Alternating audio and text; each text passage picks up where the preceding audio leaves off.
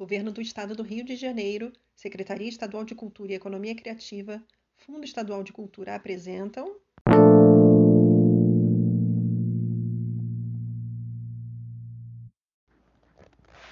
Contos Confinados, a primeira antologia de contos criados na quarentena. Lambeu o dia como quem lambe a cria, de Carlos Eduardo Giglio. Lambeu o dia como quem lambe a cria. Depois moeu os grãos de café que se escondiam no fundo do pote. A água já estava quente. Uma xícara. A conta para fazer nascer mais uma aldravia. Pão velho esquentado no fogão. Velho também. Lá fora, a crueldade do mundo já rodava sobre dinossauros em forma de roda e combustível.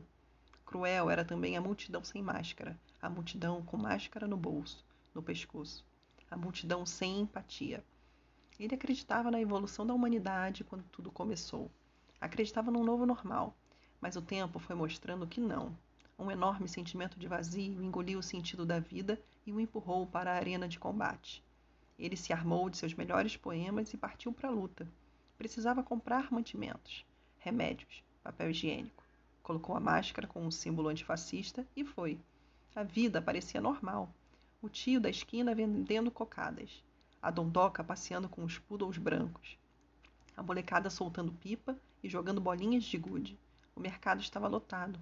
Nas filas, mais pessoas sem máscaras. E carrinhos cheios de cerveja, carne, sal e carvão. Celulares tocando, risadas. Hoje à noite lá em casa. A turma do escritório toda vai. Vou no boteco do bigode, depois parto para sua casa. Uma senhora com um bebê no colo passou esbarrando, sem máscara. Ele tonto e suando frio. Aquelas cenas girando. Náuseas, girando. Suor frio. Eduardo, acorda! Eduardo, tá na hora. Eduardo, acorda.